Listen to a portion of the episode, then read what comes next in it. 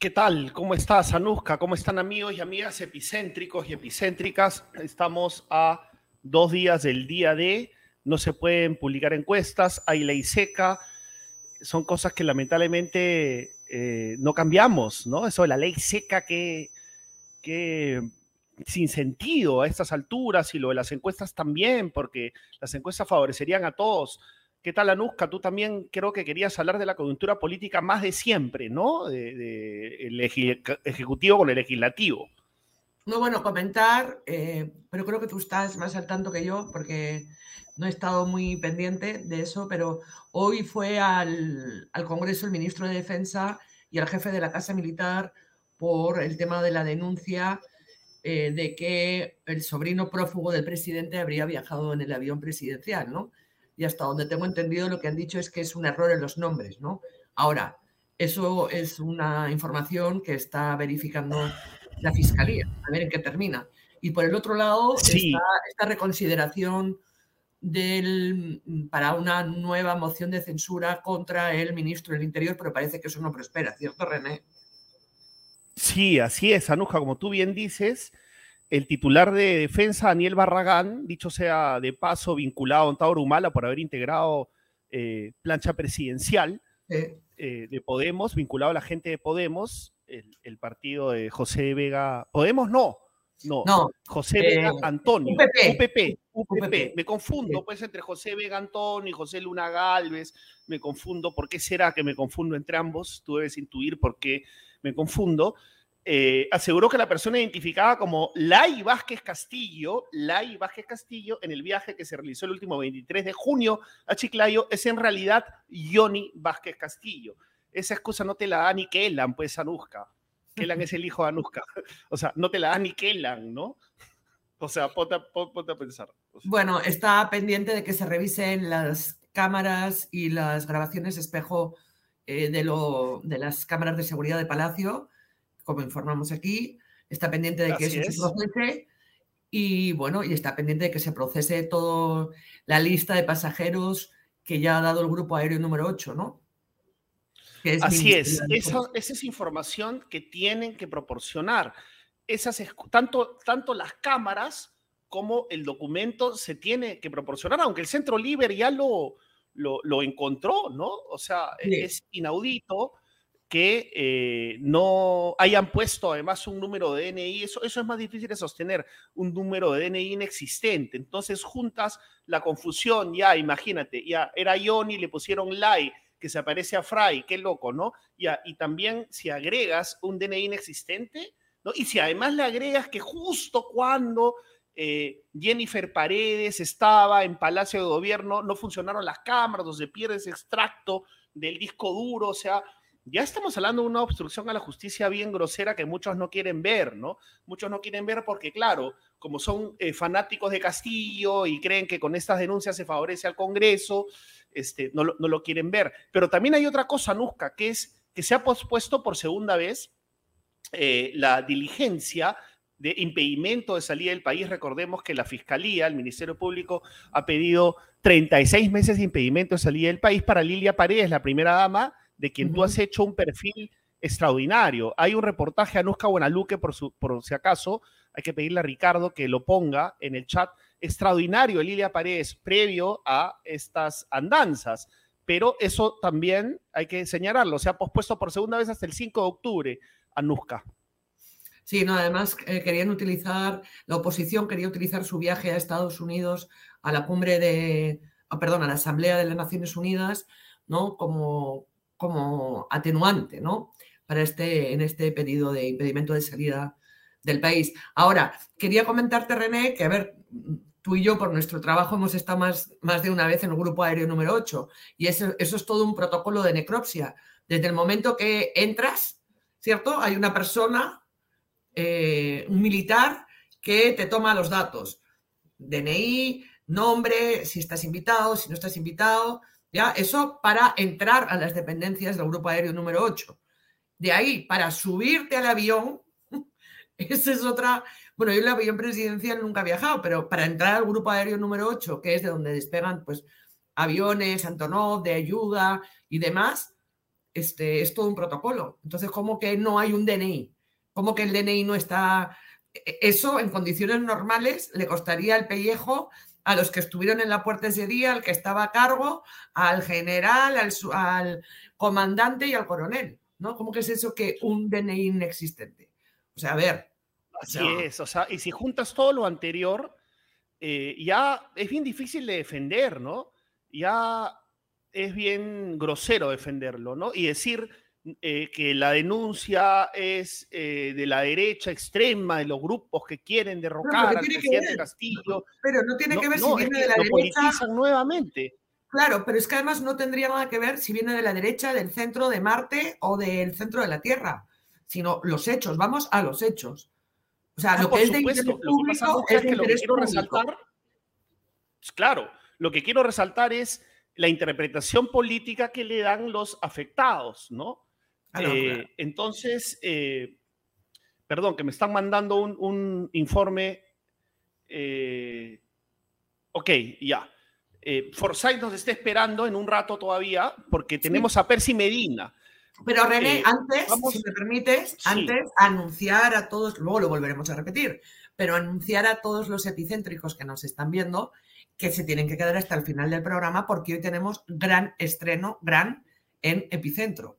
O sea, si tratábamos de estar en todos los sitios, pero ahora estamos en todos los sitios y hasta en los mapas. Solo voy a decir eso porque vamos a anunciar novedades y entonces quédense hasta el final porque vamos a, va a entrar todo epicentro, todo epicentro, todos los que hacemos epicentro, los seis, em, eh, los seis del epicentro, eh, para eh, contarles todas las novedades. Y va a estar realmente bueno, ¿no? Realmente Así es. Esto no tiene que ver con una novedad periodística, pero sí tiene que una novedad de presentación de cómo nosotros les vamos a hacer llegar nuestro servicio. Y es interesantísimo, ¿ah? ya, ya van a ver, es una audacia eh, que no se la pueden perder. Vamos entonces a conversar. A nivel de epicentro, una audacia a nivel de epicentro, así es. Claro, telúrica, telúrica. Vamos a eh, pase. Indómita. Indómita eres tú, que no me dejas dar el pase. Ya pues. Vamos con. vamos, Vamos con Percy Medina, que es el representante de IDEA Internacional en el Perú. Hemos hecho un trabajo muy interesante, hemos realizado 39 entrevistas aproximadamente a candidatos que no suelen tener presencia en medios y que representan minorías o propuestas que defienden los derechos de las minorías, ya sea de carácter étnico, sexual, eh, también propuestas que tienen que ver con el comportamiento ciudadano, que no son tan ventiladas en los medios, que están más proclives a el cemento, al concreto, como la mayoría de la ciudadanía, pero justamente lo que hemos tratado con IDEA, y nos ha encantado trabajar con ellos, es darle espacio a esas propuestas que no se suelen ver y esas candidaturas que no se suelen ver en la televisión abierta, ¿no? Compensar esa ausencia en la televisión abierta tradicional. Percy Medina, representante de IDEA Internacional en el Perú, buenas noches, gracias. Muy buenas, noches, René y Anuska. Bueno, para empezar, hay que decir que todavía no hay ley seca. La ley seca empieza el sábado, René, así que no. Eh, ah, no, yo, ya estaba pensando. Y estaba pensando en, el sábado, ¿no? Y, no, y aprovecho en preguntarte, eh, ¿qué te parece? No se trata de que acá fomentemos el consumo de alcohol, o sea, no, va por ahí, sino que eh, tú crees sinceramente que se debería cambiar el hecho de no poder mostrar encuestas y que no se pueda tomar en rigor ni siquiera una copa de vino el sábado en la noche? Lo de las encuestas ha quedado como una norma absolutamente arcaica, porque viene de otras épocas. Hoy día las encuestas circulan por redes sociales, circulan de manera generalizada, así que en realidad termina siendo eh, una norma discriminatoria, porque solamente algunas personas eh, que no tienen acceso a las encuestas se ven privadas de la posibilidad de eh, consumirlas con el riesgo adicional de que circulan muchas encuestas falsas. Entonces yo creo que es absurdo que eso ocurra, que habría que ir a un, quizá a un silencio razonable de unas 24 horas, ¿no? Previas al día de la elección, y eso lo respetaría todo el mundo, y, podríamos tener encuestas hasta el viernes. Eso es razonable. Lo de la ley seca es una cosa muy latinoamericana, ¿no? En, más de la mitad de países del mundo se vota tranquila y normalmente sin ley seca. Eso es una cosa que, que ocurre mucho en nuestros países sin mucho fundamento, ¿no? Así que yo creo que también podría eliminarse. Felizmente se ha limitado, antes era desde el jueves en la noche, hoy día se limita a las 24 horas previas, pero podría perfectamente eliminarse porque yo creo que carece de sentido. Ahora, pero ¿cuál era el fundamento de, bueno, el la ley seca? Antiguo, ¿no? Porque antes, eh, a inicio del siglo XX, por ejemplo, era usual la idea del pisco y la butifarra, ¿no? Se llevaba electores eh, y se les daba pisco, aguardiente, eh, para que vayan a, votar en esas condiciones y muchas veces había riñas, había peleas, en fin, porque, claro, los que habían sido emborrachados por uno se peleaban con los que habían sido emborrachados por otro y, si continuaban además el consumo de alcohol en medio de la, eh, de la votación, pues evidentemente había problemas de, de seguridad. Pero eso hoy día no ocurre y, termina siendo una norma absolutamente arcaica. Y de nuevo, los únicos que se perjudican son eh, los restaurantes o, quienes expenden eh, públicamente alcohol, porque la gente igual que, quiere tomarse un trago lo, compra hasta el día viernes y tiene su, eh, tiene su pues. guardadito, ¿no? nunca se toma más alcohol que mientras hay ley seca. Basta que haya ley seca y a uno ya le provoca tomarse un trago. Así es. Así es. Pero sí, a mí me gustaría preguntarle dos cosas rápidamente. Una, que es, eh, ¿cuál cree que son los grandes temas ausentes en esta, en esta campaña electoral en los programas? ¿No? No solo los programas, porque más que los programas, luego la verbalización o, en la campaña en sí, ¿no? Porque los programas son como muy políticamente correctos, ¿no? Un decálogo, ¿no? Y mucho copy-page. Pero, ¿cuáles son los grandes temas que no han estado sobre la mesa? Bueno, todos los que tienen que ver, por ejemplo, con eh, la inclusión, con la diversidad, con la incorporación de eh, las agendas particulares de, ciertos eh, sectores. ¿no? en general, los planes se enfocan mucho en el cemento, en la obra pública. Obra pública, además, que no se va a poder hacer. Ya la Contraloría ha dicho que eh, sería eh, imposible hacer todo lo que plantean los candidatos en términos de presupuesto, porque los fondos de los que van a disponer no van a alcanzar para hacer todo eso. Y, las autoridades que van a ser elegidas el 2 de octubre, eh, en realidad van a tener recursos para continuar las obras que ya están en ejecución y no para hacer nuevas cosas faraónicas. ¿no? Entonces, mucha de la oferta electoral en realidad es fantasiosa. Y, se, y se deja de lado cosas importantes como por ejemplo la vida de las personas concretas, su derecho eh, a eh, ser reconocidos, a vivir en un espacio seguro, tranquilo, eh, a, en fin, ¿no? tantas cosas que, que, podríamos señalar como déficits. A la, humanidad, ¿no? Otra pregunta que me gustaría hacerle, después de hacer esta serie de entrevistas, que ha sido también muy enriquecedor, eh, y luego una serie de reportajes que hemos hecho sobre estos grandes temas que no se han tocado en alianza con Idea Internacional. Eh, me ha sorprendido gratamente la cantidad de mujeres, sobre todo selváticas, que están empezando a postular. O sea, eh, por ejemplo, entrevistaba a una señora, Emit, que artesana, ¿no? Y era la primera en su comunidad que postulaba un cargo, ¿no? Se está, ¿Qué está pasando? en la, en la selva, ¿no? Con las mujeres y con, y con su participación en las elecciones. Creo que una de las cosas más lindas de este esfuerzo que ha hecho Epicentro es justamente visibilizar a aquellas personas que normalmente en las campañas electorales no tienen la posibilidad de tener voz, ¿no? de, de, plantear sus temas, de explicar por qué están en la arena política, qué buscan, y ganen o no ganen, es importante que en una campaña se puedan poner temas eh, diferentes de los temas, eh, digamos, que, los medios tradicionales eh, machacan una y otra vez, ¿no? que son normalmente asociados a la coyuntura, fulanito dijo tal cosa, menganito le contestó al otro, usted le responde. Hablar de otros asuntos que, tienen que ver con la vida de personas que normalmente no son visibles. Yo creo que ahí está la gran riqueza y la gran de personas que muchas de las personas, quizás la mayoría, yo creo que la mayoría de las personas que están entrevistando están marcados por de comunicación. Han tenido la oportunidad de una entrevista en la que puedan decir por qué están ahí, qué es lo que quieren, qué tema gente están planteando. De acuerdo. Y también ha sido muy grato entrevistar a representantes de todos los Perús que hay dentro de nuestra patria, ¿no? Representantes de comunidades amazónicas, representantes de comunidades aymaras, quechuas, representantes de la comunidad afroperuana, eh, en fin, eh, representantes de la Lima tradicional también. Este, eso ha sido muy interesante, poder eh, compensar la ausencia o la escasez de espacio que hay en, los medios tradicionales. Y eso se, trata.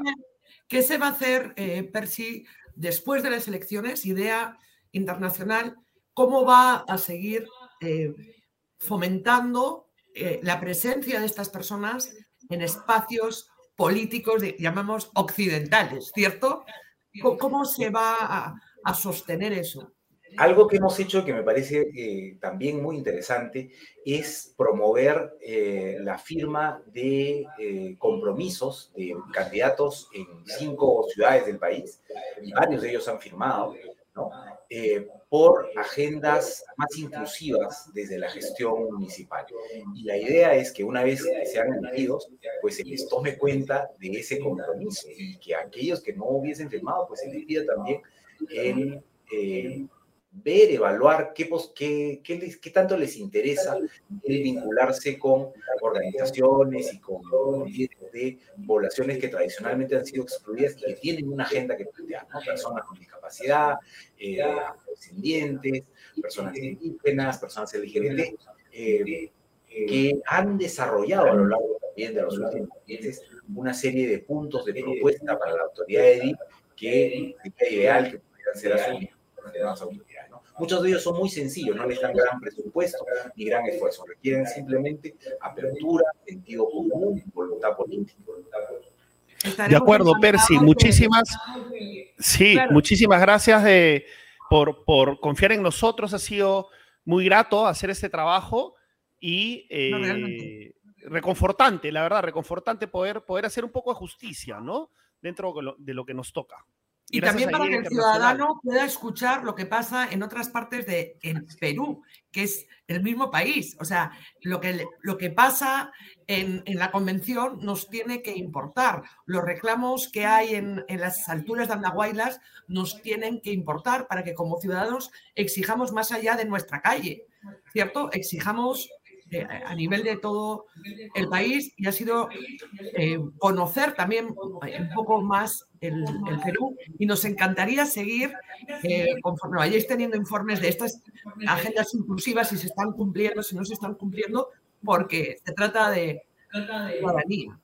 Y, queda un gran registro para el futuro, ¿no? Las entrevistas que ustedes han hecho, eh, las casi 40 entrevistas que han, hecho, queda eh, para, el registro, digamos, de esa gran diversidad que puede ser la política. Y ojalá que aprendamos también de este proceso. Muchísimas gracias. Muchísimas gracias, Percy. Muchas gracias. Es una próxima oportunidad. Ahí quedan las candidaturas visibles para que de acá al domingo, no está prohibido eso felizmente, puedan ver las entrevistas de estas candidaturas que, como su nombre indica, no son tan visibles en los medios tradicionales. Y los Muchísimas gracias a y los reportajes, eh, representante, y, los reportajes, y los reportajes. Y los reportajes. Y los reportajes también. Gracias, Percy. Muchísimas gracias a ustedes. Nos vemos. Gracias.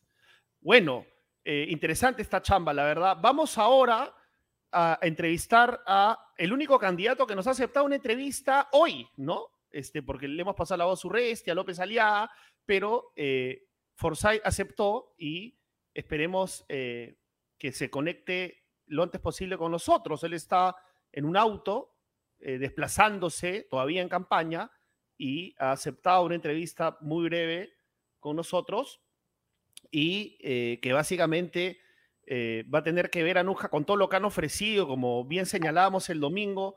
Eh, excede las competencias municipales, ¿no? Excede las competencias municipales, el sueño de la seguridad ciudadana, el sueño del transporte público y el sueño de la seguridad ciudadana cuando en realidad está en manos del Ministerio del Interior, cierto es que puede coordinar el sueño del transporte público cuando en realidad está en manos de la ATU básicamente, pero en fin, todas estas cosas nos va a responder, ¿no? ¿Tú quieres decir algo antes de que... Sí, que, tengo hambre, que vayamos a, que anunciemos a, nuestro patrocinador porque tengo hambre. Perfecto. Yo dale. Dale. Comienza tu día contigo, con el yogur natural y balanceado de Tigo. Solo frutas frescas, mieles y algarrobinas que se derriten en tu boca, especialmente seleccionadas para ti. En el cuidado de tu alimentación, Tigo está contigo. Tus días siempre son mejores con yogur Tigo. Tigo, naturalmente bueno.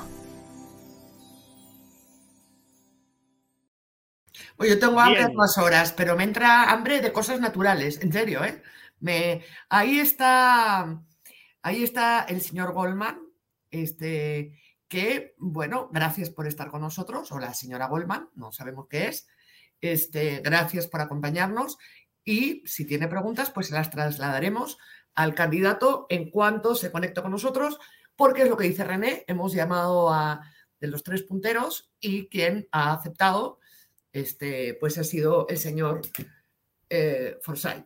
No tenemos ningún interés de patrocinar ninguna candidatura y gane quien gane, vamos a estar detrás soplándole. Yo quisiera, pero igual yo no me, aguanto, no me aguanto preguntar. No, sí, aguántate, aguántate, aguántate. No, no, no. Aguántate. Hoy estamos de fiesta y de estreno. Y de pero tú has mencionado, tú has mencionado a Goldman, pues no te pases. Yo quisiera eh, entonces provocas, propicias y cuando yo quiero hablar me dices aguántate, no te pases pues a Nusca. Pareces un troll. Escúchame, una pregunta puntual para Goldman. Si Goldman cree que por, por entrevistar a Forsyth hay mermelada, yo le pregunto qué piensa de su medio de comunicación favorito, ¿no? Si ese es el criterio. Si ese es el criterio. Que nos responda que nos responda, sí, pero que, nos responda, no me cortes pues. Pero nos ve a nosotros, pues. Gracias, porque nos ve a nosotros. Gracias, gracias. De verdad, que sí que gracias. No, Patricia, Patricia, estoy calmado, Patricia Ceballos. ¿Por qué te asustas? ¿Cuál es el problema en que tengamos esta dinámica con Anuska? Estamos calmados. Somos, iguales, Anuska y yo. El tratamiento es horizontal, total. no podemos sobreproteger a Anuska ni ella me puede sobreproteger a mí. Estamos a la par. Somos ya está, lo mismo. Vamos con George Forsyth. Así es. Hola, eh, George, muchas gracias por estar con nosotros. ¿Cómo te va? muchas gracias, candidato. Dale a Nuzca, por favor. No, es que se, fue a negro ahí. A, eh, Candidato, ¿dónde está y qué, qué armas está sacando eh, en, este, en estos coletazos de, que le quedan? Todavía estas horas que le quedan para, bueno, pues para atraer el voto de los indecisos, ¿no? Que eh, van a ser quienes este, decidan la alcaldía de Lima. Así es, muy, muy buenas noches, un gusto estar con ustedes. Ahorita estamos en camino a Comas, donde vamos a tener el último ya cierre de campaña con nuestro candidato Ulises. ¿Y qué es lo que hemos venido haciendo esta semana? Estar cerca a la población, hemos hecho distintos recorridos, eh, llevando nuestras propuestas. Y si puedo resumir esta campaña, quizás lo, lo, han escuchado antes, lo único que me queda decirle a la población es darle gracias, ¿no? La puedo resumir en una palabra que es gracias por el inmenso cariño que nos han dado, cómo nos han abierto las, las, puertas a sus hogares, hemos, nos han acompañado en distintas charlas, eh, evidenciando un interés importante en estas elecciones que, si bien es cierto, ha despertado sobre el final a raíz del debate, pero nosotros sí hemos hecho y hemos tratado de, de cambiar la forma de ser política, hemos hecho una campaña positiva, propositiva, y no caer en los enfrentamientos porque ya todos estamos cansados de estos enfrentamientos que no llevan a nada. Entonces hemos hecho una, una campaña que ha caído muy bien, por eso le agradezco mucho a la población y ahora contento de ir a Comas y poder compartir eh, con todos en este cierre tan importante. Me gustaría trasladarle la pregunta de un, de un epicéntrico que, que, es hiperactivo, ¿ya? que sea un tal Goldman, Y le, le, paso la pregunta tal cual. ¿De qué vive este muchacho? Por lo menos lo llama muchacho, aunque ya usted de muchacho, pues tampoco es que ya tenga mucho, pero la pregunta es así, ¿de qué vive este muchacho? Bien, bueno, agradezco lo de muchacho, ya tengo 40 años, ya soy, ya soy este, una persona bastante grande que ha recorrido mucho y que justamente eso es lo que me ha podido a mí generar una, una buena cantidad de ahorros, digamos. Hay que recordar que soy, que trabajo de los 15 años, que soy deportista profesional en una carrera que me ha ido bastante bien. He tenido la oportunidad de jugar muy aparte del equipo de mis amores acá en el Perú. He podido jugar en Alemania, en Italia, lo que me ha permitido pues, generar ahorros y lo cual me ha, pedido, me ha podido también, me permitió invertir en distintas, distintas empresas, que evidentemente el último año es el último año donde me he dedicado a los estudios luego de la campaña presidencial, como ustedes bien saben. he hecho estudios en Georgetown, en Estados Unidos, y actualmente estoy por culminar el MBA, el Corporate MBA de la Pacífico y de SAE España. Entonces, por eso es justamente que tenemos una preparación bastante importante, sumada a la experiencia de eh, regidor, de alcalde interino y de alcalde de un distrito muy complejo que nos hace la elección más preparada para esta Y su empresa, sus empresas de seguridad sigue teniendo como socio a su amigo el que, con el que también trabajaba en la, en la municipalidad de, de Victoria. No, la, la, empresa es de seguridad. Yo traspasé las acciones alrededor del año 2017 y 18. Entonces, hace mucho tiempo que estoy desligado completamente de esa, de esa empresa. Pero vuelvo, vuelvo a entrar a, lo que estamos viviendo, ¿verdad? Que es una elección municipal donde sí tenemos que tener un voto informado.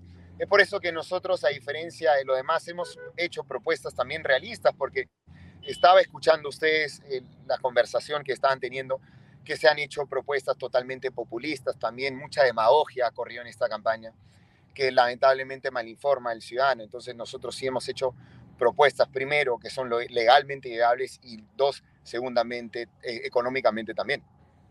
Em, Ahora. Solo, René, si me permites la última pregunta, por favor. Eh, quiero hacerle una pregunta eh, mm, respecto al, debate. ¿no? En, una de las preguntas que le hizo, creo que Josefina, Josefina Tausen, tuvo que ver con la bancada de Somos Perú. Y usted dijo, yo no tengo, porque lo pauteé y me lo apunté tal cual a la letra, yo no tengo nada que ver con ellos. Yo no tengo nada que ver con ellos, ¿no? Este, estamos en lo, eh, eh, usted es uno más de los que reniegan del partido de donde viene. ¿Cómo que usted no tiene nada que ver con Somos Perú? Con ellos, con lo que hagan avanzado.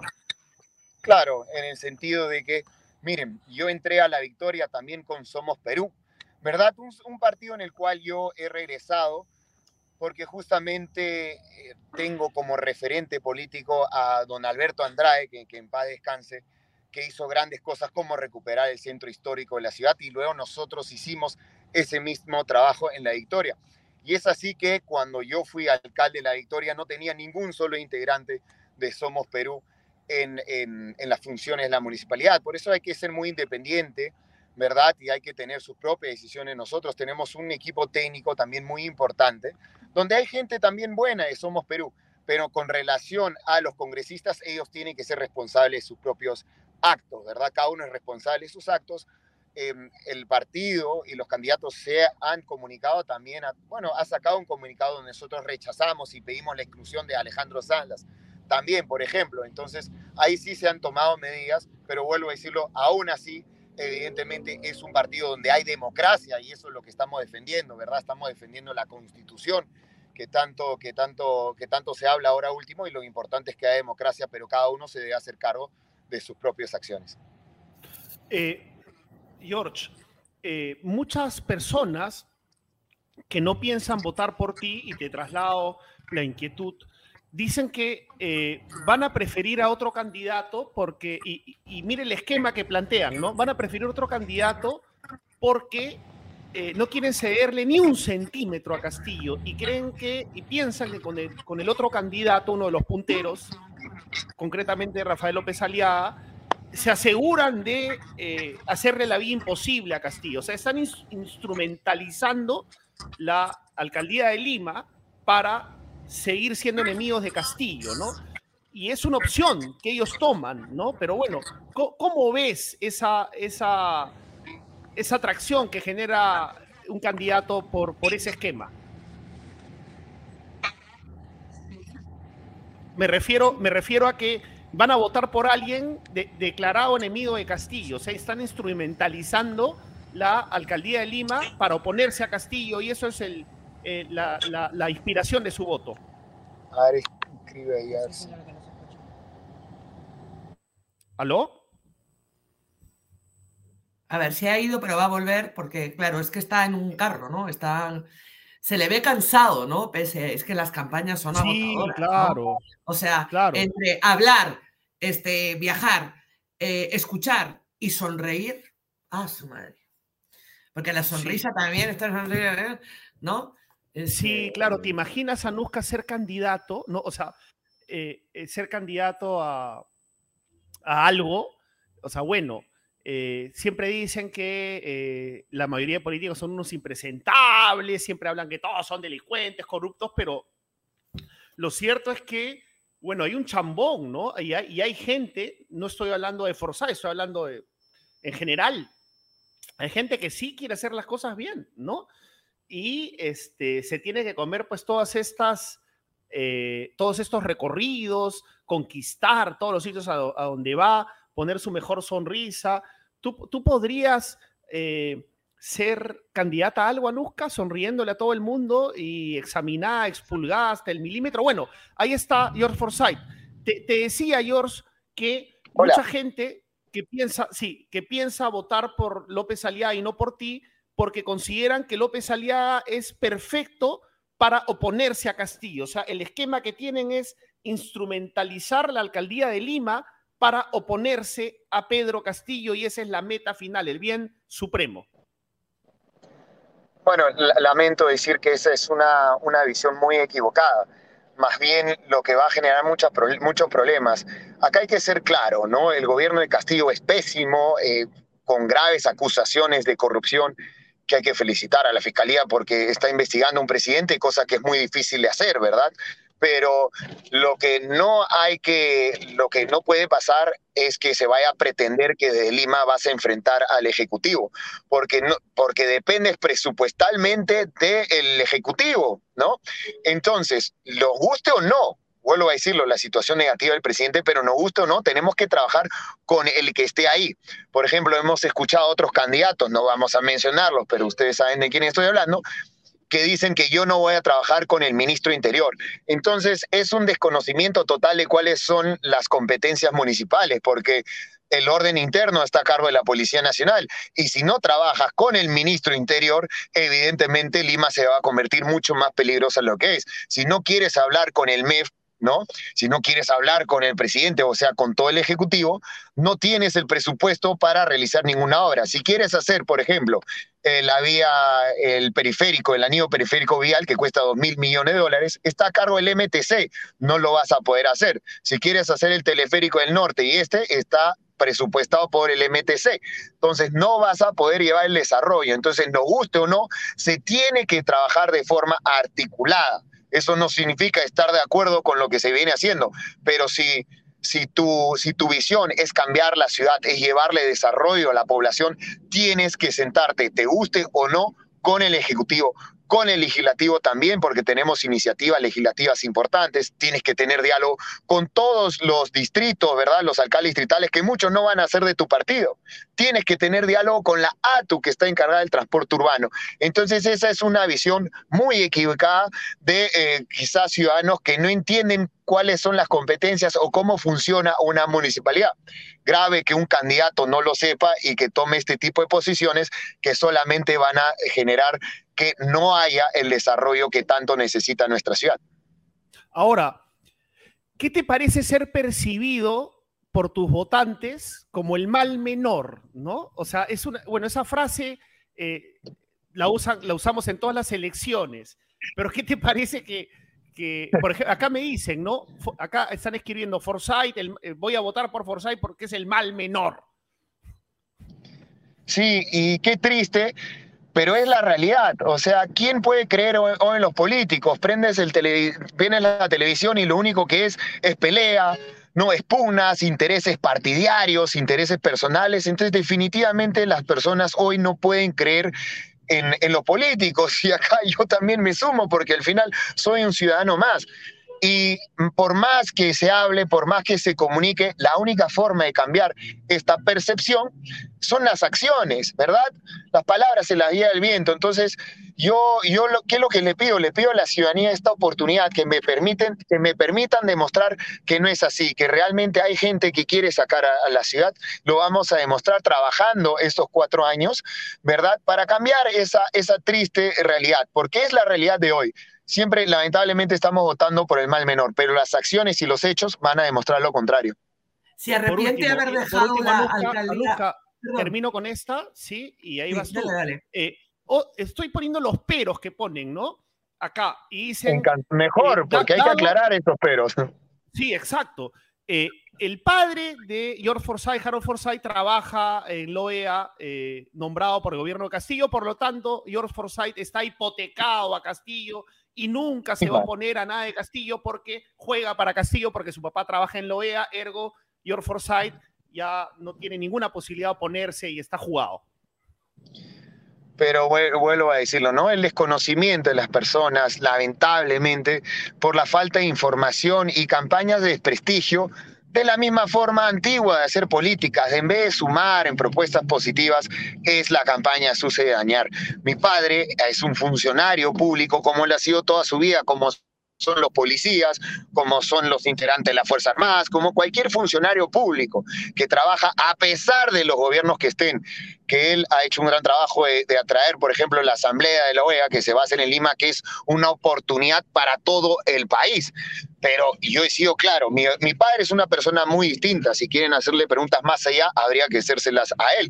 Pero eh, a mí me queda claro que este gobierno es un total desastre, ¿no? Desde a partir del presidente. Entonces somos personas muy, muy distintas, pero vuelvo a decirlo, es un funcionario como son los policías y como, como todos los policías digan, ya no voy a trabajar porque está castigo, ¿verdad? Entonces no son las formas, las formas de, ver las cosas. Bueno, a ver, lo cierto es que su padre ocupó el puesto de la OEA, eh, eh, quién va a la OEA lo, decide el presidente. Efectivamente, su padre es un diplomático de carrera, ha sido, desde que yo recuerdo, ¿no? Por ejemplo, embajador en Estados Unidos, embajador en Colombia, quiero decir, pero el cargo de la OEA sí que es un cargo, digamos, eh, que, es como un, regalo que, se, que, le hizo el presidente, ¿no? O sea, no, colocas ahí a alguien de tu confianza y es cierto que su padre eh, ha terminado renunciando a, esa, a, esa, a ese cargo, ¿no? Sí, ha terminado renunciando. Ahora, regalo evidentemente no es, porque es una carrera muy no, muy este, prestigiosa. Diplomático de carrera, diplomático de carrera, pero el representante ante la OEA eh, se elige a dedo y lo elige el presidente, ¿no? Entonces... Em, pero hay que entender, y eso es importante aclarar, él ha sido embajador en Colombia, en Italia, en China, Japón, en Estados Unidos, todos, todos los cargos muy importantes por la calidad de, diplomático que es, ¿no? O sea, la, calidad del trabajo que hace para el país. Y vuelvo a decirlo, ya evidentemente... pues, no, me salió bien, no, o sea, no me... No quería decir un regalo, ya me entienda lo que voy, que es un cargo de confianza, o sea... Comprendo, comprendo, comprendo. Y los diplomáticos, pues el presidente dice, este va a este puesto, que es un premio, de alguna manera, no un regalo, pero sí se premia o se elige a alguien de confianza o alguien que está alineado con tu política exterior digamos, ¿no? Y su padre fue nombrado ahí, tiene toda una trayectoria, ese sí. Y, una ¿Y qué tendría que, hacer, ¿qué tendría que, hacer George? Cuando, lo que queda muy claro es que cuando manosearon la Cancillería, él presentó su renuncia, ¿no? Porque este, eso es algo que no va a permitir ningún funcionario, ningún diplomático de carrera que ama a su país que manosee en la Cancillería y es por eso que él ha presentado su renuncia.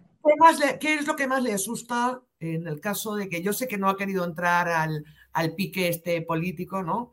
Al, toma que te doy. Pero ¿qué es lo que más le asusta eh, si usted se imagina al señor? Imagínese al señor Urresti en la alcaldía de Lima. ¿Qué es lo que más le asusta y le preocupa? Como ciudadano. Usted dice que es ante todo un ciudadano. Como ciudadano. ¿Qué es lo que más le preocupa? Como, como yo como ciudadano, pero aparte tengo el conocimiento de la función municipal. Entonces, ¿qué es lo que me asusta? Que no tiene idea cómo funciona eh, un presupuesto. Él mismo ha declarado en los medios que el presupuesto para llevar a cabo su plan de seguridad son de más de 630 millones. El presupuesto para seguridad ciudadana en la municipalidad son 65 millones. O sea, él lo está aumentando por 10, 10 veces más. Esa plata no existe. El desconocimiento total al decir que lo voy a, traer recursos del exterior es totalmente falso, porque ese dinero son gastos corrientes y ninguna entidad te financia gasto corriente quiere comprar o alquilar 2.000 patrulleros y él ha sido ministro interior cuando sabe que para 2.000 patrulleros necesitas 8.000 policías. O sea, un desconocimiento al no saber que hoy no tenemos más policías. Ni siquiera hay para la gasolina. Los patrulleros están tirados porque ni siquiera tienen para la gasolina. Entonces, el populismo total es lo que nos asusta. Aparte de que no ha tenido eh, ninguna idea, ninguna propuesta sobre los demás temas, porque hay que recordar, y vuelvo a decirlo, la seguridad principalmente es función del Ministerio Interior. La, la municipalidad le hace un apoyo, pero por ejemplo, todos los temas sociales. Un, un, joven, Jean-Pierre, le hizo una pregunta sobre las áreas verdes y ni siquiera pudo contestar a eso, que es algo tan importante, el recojo de residuos sólidos. Si él gasta, imagínense de alguna forma loca que no existe, eh, gasta toda esa plata en, en, seguridad, no habría para el recojo de la basura, no habría para regar las áreas verdes, o sea, no habría nada de dinero en la municipalidad. La única partida que se puede mover es la de bienes y servicios, que son 430 millones, donde está todo, ahí están las, las partidas de los arbitrios que pagan los vecinos, que es, eh, que recojo residuos sólidos, áreas verdes y serenazgo. Entonces, no tiene el conocimiento alguno y es el populismo total, el abandono en la cual caería nuestra ciudad. Y, del señor López Aliaga, del señor López Aliaga. Del, señor López Aliaga.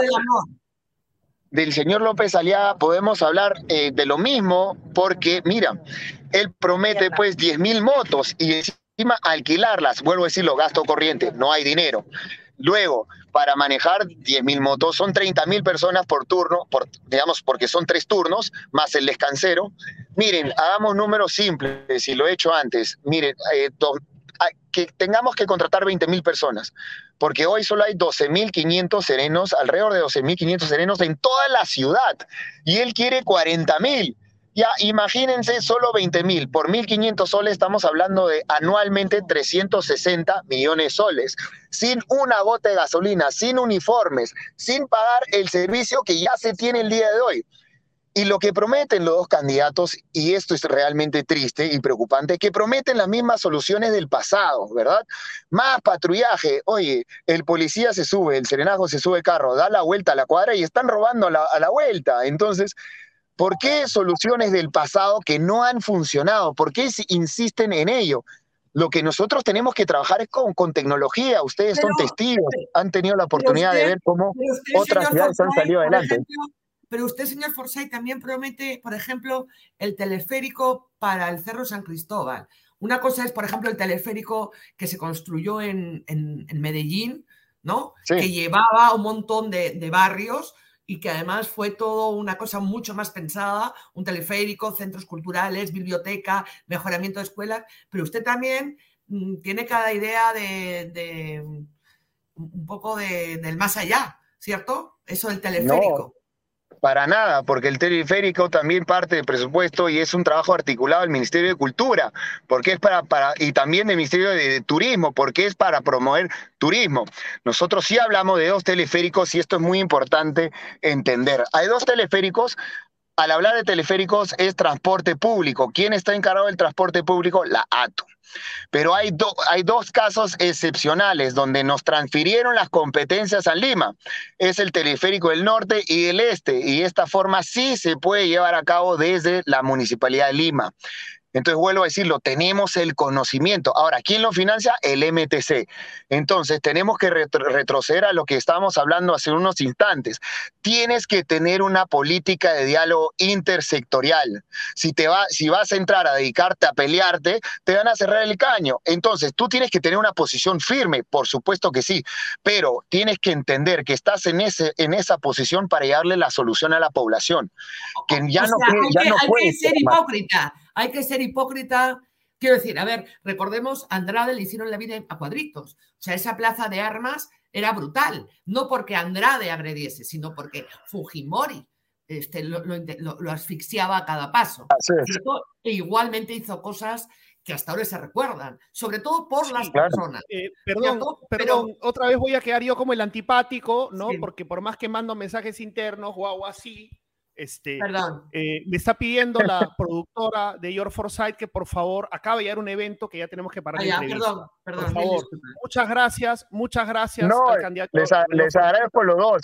Y qué bueno que, que, hagan las preguntas que, que puedan para otros candidatos resultar incómodos, porque nosotros sí estamos preparados y más que encantado de contestarles, quizá podamos conectarnos de nuevo mañana. Estoy llegando a comas, les agradezco mucho la oportunidad de aclarar estos temas tan, tan importantes y que, que sigan los éxitos. Y esperemos, vuelvo a decirlo, comunicarnos pronto, agradecerle a toda la ciudadanía por el gran apoyo el gran cariño y que no lo vamos a defraudar y que marquen este 2 de octubre si realmente queremos, nos, nos atrevemos a soñar, que marquen los dos corazones de Somos Perú para el gran cambio. Muchas gracias, a, Si, pierde, ¿a qué se va a dedicar? Si pierde, ¿a qué se va a dedicar? Solo esa lo, que, lo que pasa es que esa, esa, esa posibilidad no es, no es factible porque contamos con todo el cariño de la población y, sé que vamos a salir adelante. Así que, ¿a qué me voy a dedicar? A cambiar la ciudad porque voy a ser el alcalde de Lima. Muchas gracias. Antes que me pegue su productora, gracias. Ya nos vemos. Gracias, hasta luego. Gracias. Anuska, vamos con Invent. Así, así. Esto significa, lenguaje de señas. Perdón, Anuska, por favor. tenemos que acabar. Después, me dicen antipático, después me dicen que yo te maltrato. No, tú no me maltratas, o sea, porque yo no lo permitiría y porque tú no A ver, Patricia Ceballos, dime cómo hago. O sea, ya ver, invent. Vamos con nuestro segundo auspiciador. Tú, pues, René, por favor. Vamos, ahí está Invent, aliada 435 de Magdalena, Informes en el 9797-26390. Síguenos como Inmobiliaria Invent. Y nos complace presentar a Inmobiliaria Invent porque sabemos de la calidad de sus productos y porque apuesta por el periodismo independiente. Invent. Vive a cinco minutos de San Isidro, cuotas de 3.200 soles al mes. Muchas, gracias. René, nuestra van premier. A ver, cuenta. Dale, no. Este, dale, dale, dale, Anuska, por favor. Este, bueno, yo vamos a presentar, darle la bienvenida. Dale, dale. Dale, tú, damos la bienvenida a todos. Pero si, pero si siempre, siempre estás compitiendo conmigo por hablar y ahora que ya, ahora no quieres, la ley de Murphy. Ok, vamos con nuestros, compañeros. Vamos con nuestros compañeros. Porque este, tenemos un gran anuncio que hacer. Me dicen que me he puesto el uniforme del colegio, no, me he puesto de estreno, pero que es que no, me ha salido bien. Con, sellito y todo, tienes sellito, Anuska, qué bonito. Como, como la, la, chica de Harry Potter, ¿no? Con su, con su sellito, eh, Hermione, Hermione, ¿no? Nada, que yo aquí mi broche, me he puesto de estreno. La, la chica más, así estás. Buenas noches a todos, ¿cómo están? Buenas noches. David, René, Anuska.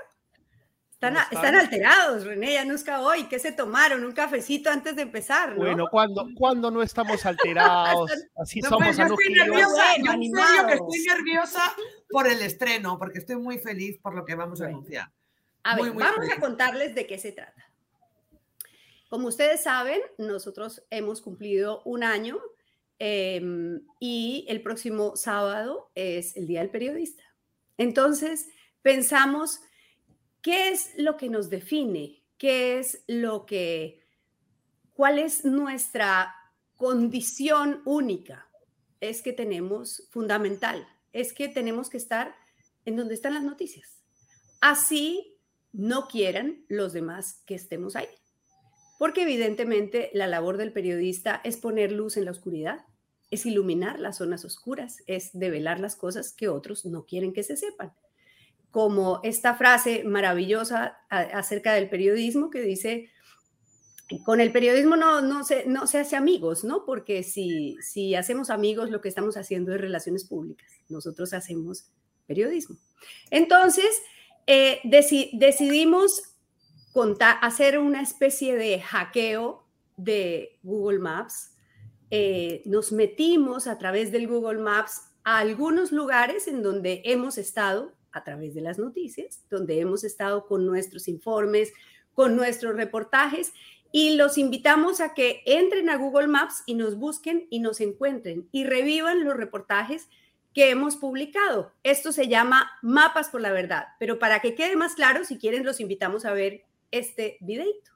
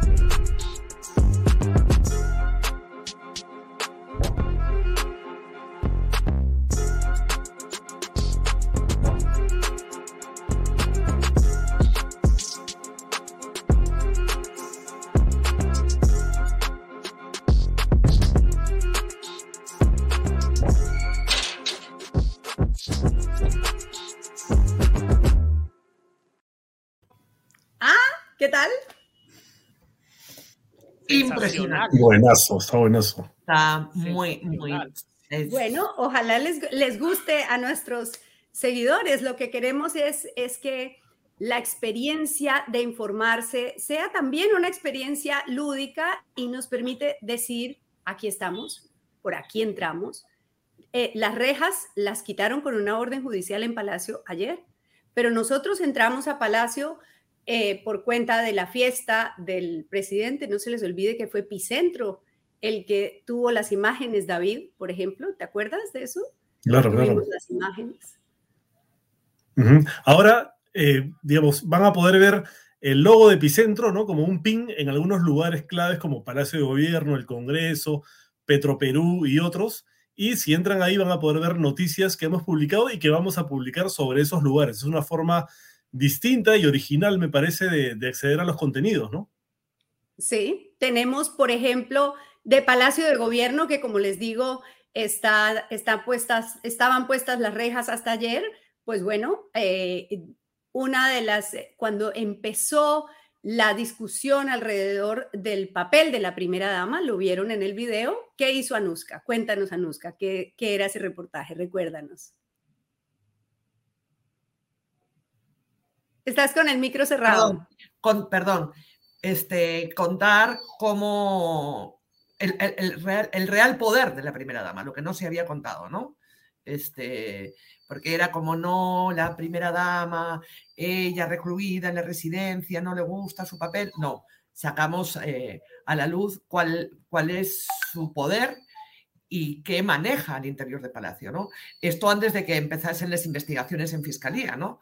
Y esa nota está relacionada con Palacio, esa y otras más, muchas más que hemos publicado, ¿no? Y que irán apareciendo con los pines. Por ejemplo, fuimos los primeros en hablar de las cuentas, de los movimientos bancarios de la hija del presidente. Eh, tuvimos videos em, exclusivos del día de la intervención del allanamiento a la residencia presidencial. O sea, vamos, ahora estamos literalmente, ahora sí que ya en todos los sitios. Bueno, ahí estamos. Y por ejemplo, Daniel creo que ha tenido problemas para entrar porque queríamos que nos contara, nos recordara un tema del que vamos a volver a conversar muy pronto porque el caso está a punto de volver a verse en la suposición de acusaciones constitucionales y es el Club de Breña. Ahí está Daniel, está pidiendo que lo, que lo aceptemos. Ricardo, por favor. Ah, bueno, ahí está, porque Daniel, ustedes recordarán, eh, hubo un primer informe de la Contraloría sobre los trámites de la primera dama, de la, de la vicepresidenta Dina Boluarte y la gestión, y ella decía, bueno, fue una gestión notarial, simplemente para regularizar. Pero aquí en Epicentro, con Daniel Llovera, demostramos que fue mucho más, que pidió una licencia de operación del restaurante y el bar del Club Apurímac. Entonces también al Club Apurímac entramos a través de esos mapas por la verdad. Es, hay pines de epicentro por todos lados, van a haber más, esa es la idea, que ustedes puedan entender que no hay barreras para el periodismo que quiere trabajar bien y que quiere información de calidad para la gente, porque eso es lo que hacemos. No somos acá los héroes de nada, simplemente somos periodistas de carne y hueso, con problemas, con, con, luchas, pero también con ideas para poder entrar a donde no se nos deja entrar. ¿Cuál es la palabra clave? Me preguntan. Mapas por la verdad.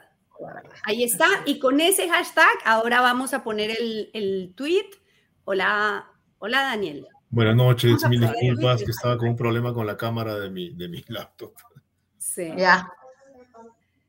bueno, estábamos hablando de los mapas por la verdad y, del Club Apurímac. Sí. sí.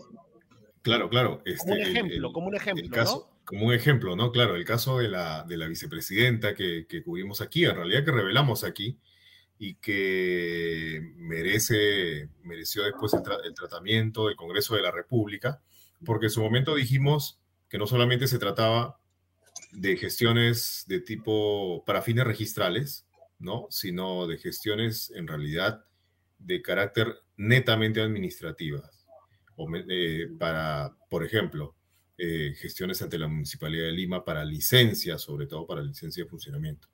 Así que eh, ese, ese, ese asunto, por ejemplo, está allí, no se ha resuelto, políticamente es un tema pendiente y eso es uno de los temas fuertes también que, que, que, que, van a ser parte de nuestro, de nuestro mapa de la verdad, mapa por la verdad.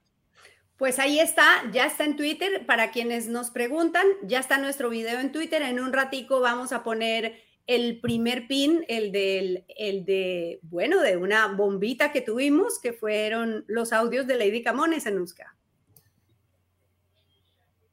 Está cerrado otra el micro, el micro, otra vez. No, ya, perdón. Los audios de eh, Alianza para el Progreso de César Acuña con su bancada reunido, donde quedó en evidencia que la mesa eh, del Congreso, la mesa directiva del Congreso, trabajaba para y por la campaña de César Acuña, de su líder, a la gobernación, ¿no? De, Trujillo. De la libertad. De la libertad, Trujillo, no, perdón, la libertad.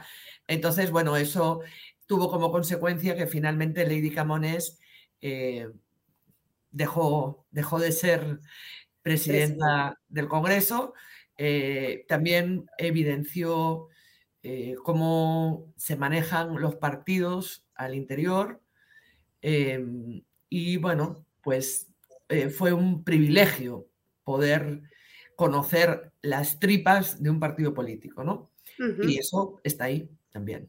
Bueno, Gaby hizo un reportaje sobre eh, la, la, planilla dorada, una planilla enorme que había en el Congreso que mortificó mucho a la entonces presidenta del Congreso, María del Carmen Alba. Ahí tenemos también nuestro pincito casi nos arranca un dedo la entonces presidenta del Congreso. Se molestó mucho, pero era verdad, las fuentes eran propias, además eran fuentes del mismo Congreso. Y no me refiero a personas, me refiero a documentación que estaba en la misma página de transparencia del Congreso, cuestión de sumar y de buscar.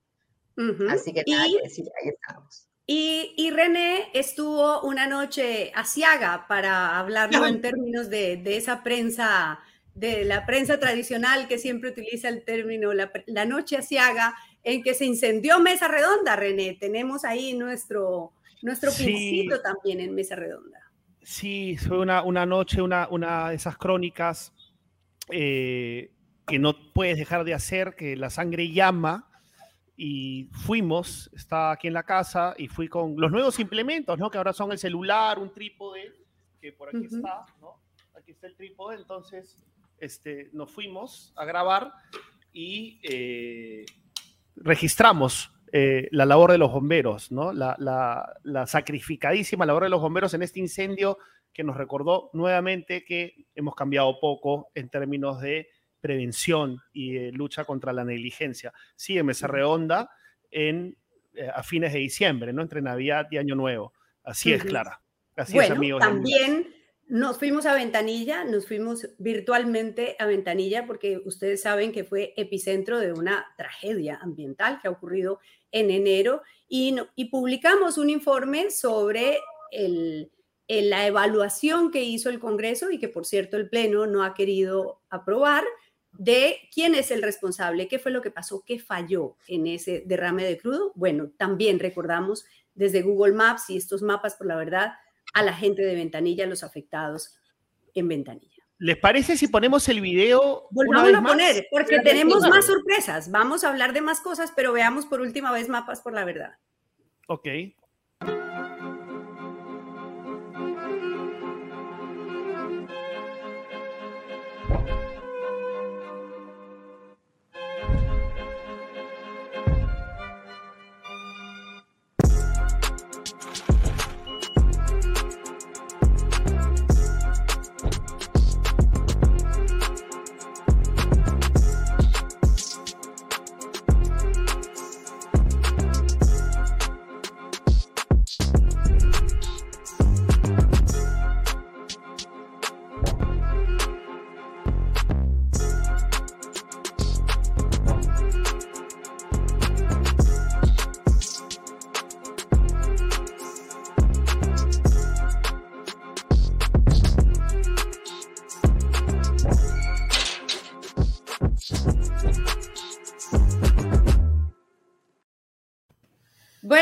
Ahí están nuestros mapas, por la verdad, ya acabamos de publicar el pin de Lady Camones y tenemos más noticias porque tenemos sorpresas para los suscriptores. Lo habíamos dicho en varios Epicentro TV Live, estábamos haciendo ajustes y tenemos un nuevo plan de beneficios para nuestros suscriptores. Si quieren, vemos también un video que tenemos preparado y ahí ya les vamos a contar lo que tenemos. Adelante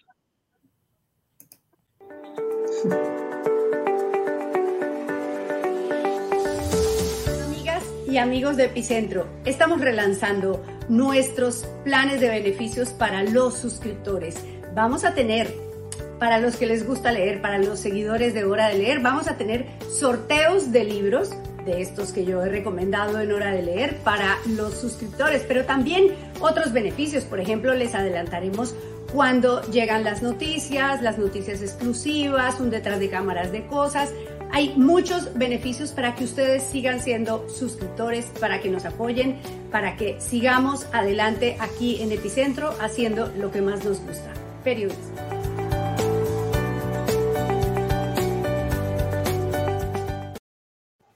Bueno, entonces, ¿cuáles son los nuevos beneficios?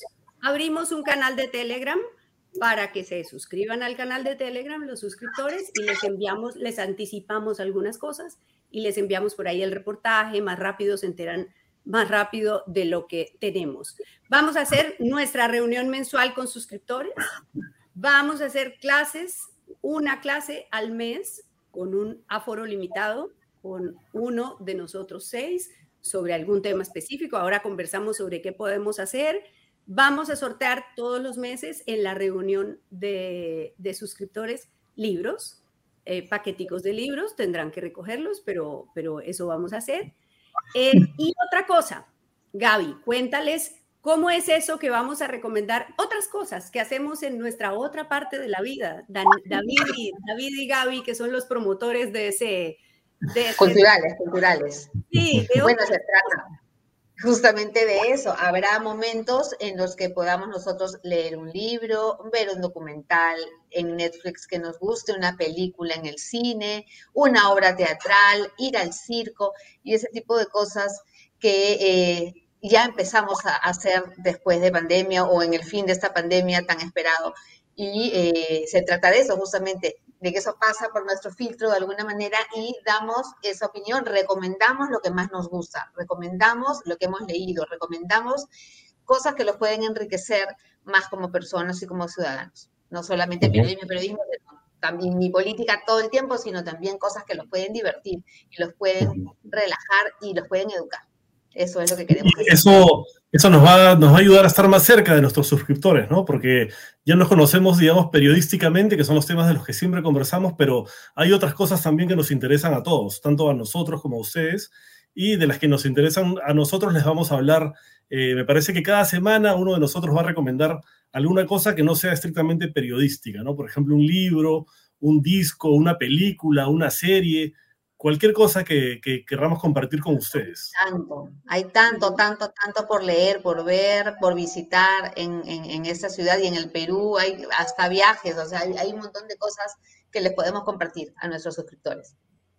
Así es, estamos felices con los epicéntricos y epicéntricas. Hemos hecho un esfuerzo para presentarles estas novedades y bueno, gracias, gracias a ustedes. Eh, salvo que eh, tengamos alguna Hay otro otra... video de novedades, hay otro Sí, otra claro, invitación vamos, a las ver, novedades. más novedades. Vamos con más novedades. A ver.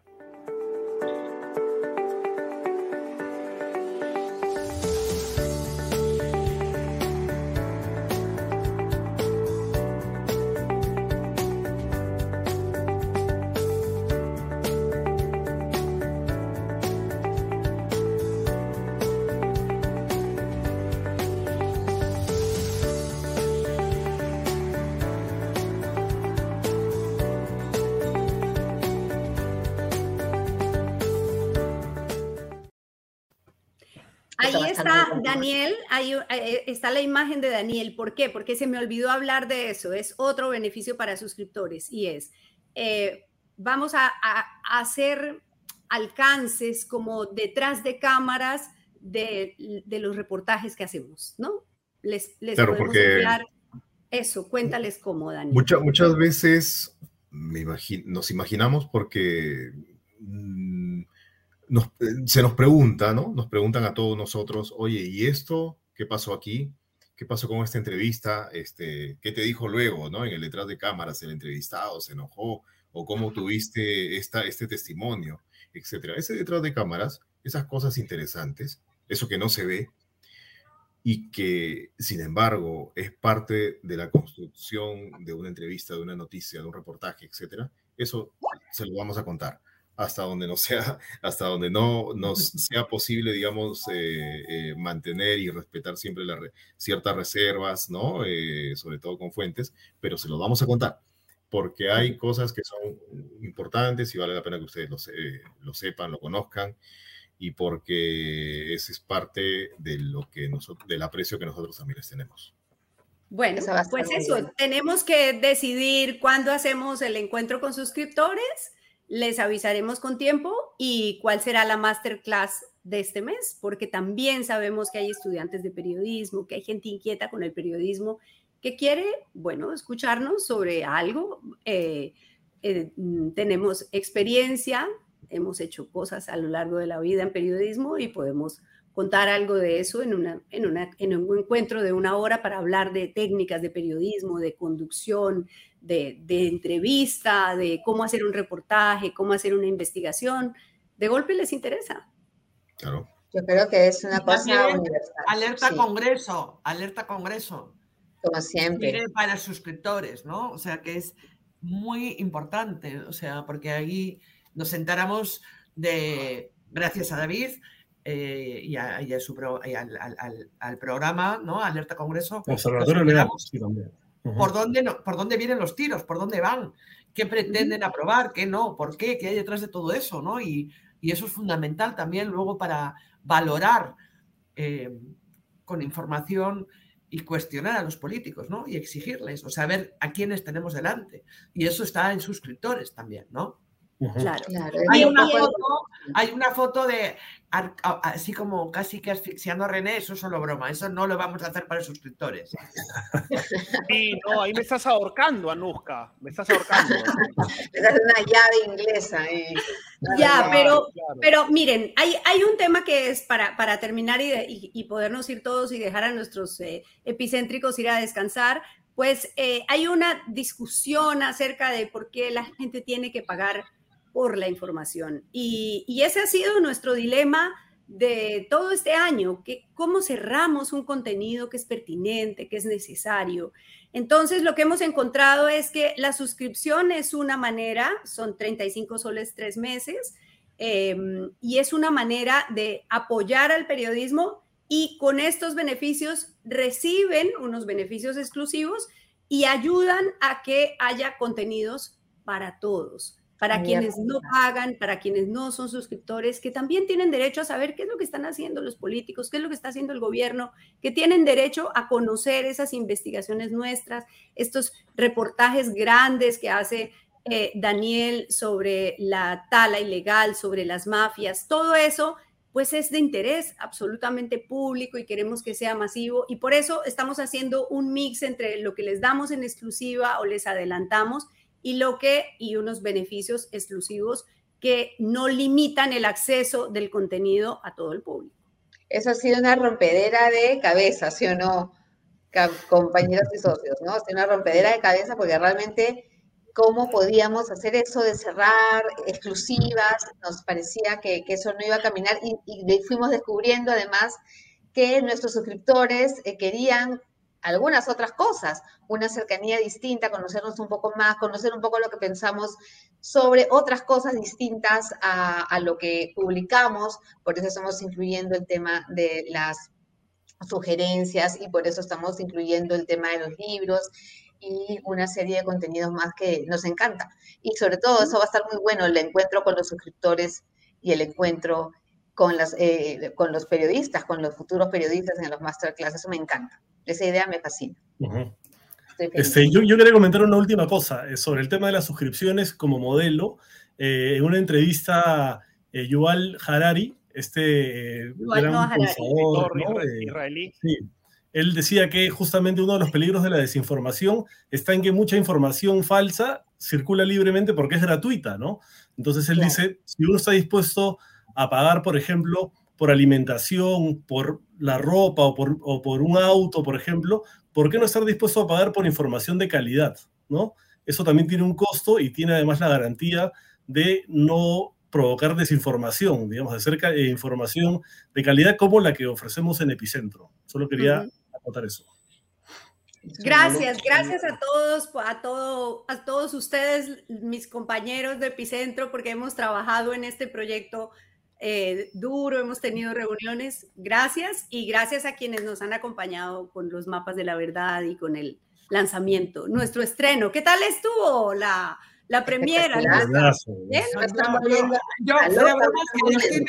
Yo, que estoy medio sensible, así, medio, estoy como medio porque hay mucho, hay mucho esfuerzo, hay mucho compromiso detrás, hay mucha, mucha tensión también, hay mucha terquedad y mucha voluntad, hay mucho amor por el Perú, en realidad, ¿no? Y amor y respeto por la profesión. Y entonces em, tenemos la gente buena, este, pues eh, nos ayude a hacer este tipo de cosas, ¿no? Y yo les estoy muy agradecido a la gente que lo ha hecho y a la gente que nos acompaña, ¿no? Y ha sido, ha sido un año y medio de aprendizaje. Yo que soy la más terca en términos tecnológicos, este, me estoy empezando a enamorar un poco de la parte visual de, de esto, ¿no? Y agradecerles y que la gente entienda que nosotros vivimos de esto y que hacer periodismo no es rentable, pero que nosotros no pretendemos más que poder vivir y que para poder vivir y poder informar necesitamos que nos echen una mano, ¿no? que, nos, que se suscriban, que nos vean, que nos dejen un like. Y, bueno, me gusta la sensación de, eh, de que, que no somos hormigas, ¿no? Hoy me siento así un león y me hace sentir. bien, bien. Así es, no es imposible acá en redes, eso está creciendo, acuérdense quien no ve las noticias en el teléfono, eso está, es un fenómeno que crece y crece y crece y estamos aquí, así que hay que verlo como una oportunidad única realmente, yo así lo veo y estoy feliz, de verdad. Más libertad. Así es. Así es. Una información plural, ¿no? Plural, independiente y plural. Y, también quiero resaltarlo de y bien intencionada, que eso es bien importante. Claro. claro. Me faltaba eso, Anuska, sí. Bien, bien intencionada, bien cerciorada. Sí. Muchísimas gracias. Eh, estamos emocionados. Estamos emocionados por, por eh, las novedades que hemos presentado. Están reventando el chat acá, la gente está feliz, ya están viendo eh, los mapas, mucha gente que conozco y me están preguntando, ¿qué tal? Buenísimo, así que nos dejamos para poder. Los invitamos a compartir, ¿no? A compartir, a comentar. Like y compartan, por favor, nuestro contenido en todas las redes. Hagamos que esto se viralice. Muchísimas gracias por estar. Bueno, muchísimas gracias. queremos muchísimo. Por ser y estar. Gracias. Total. Abrazos a todos, queridos amigos. Gracias. Chao. David. Chao. Nos vemos.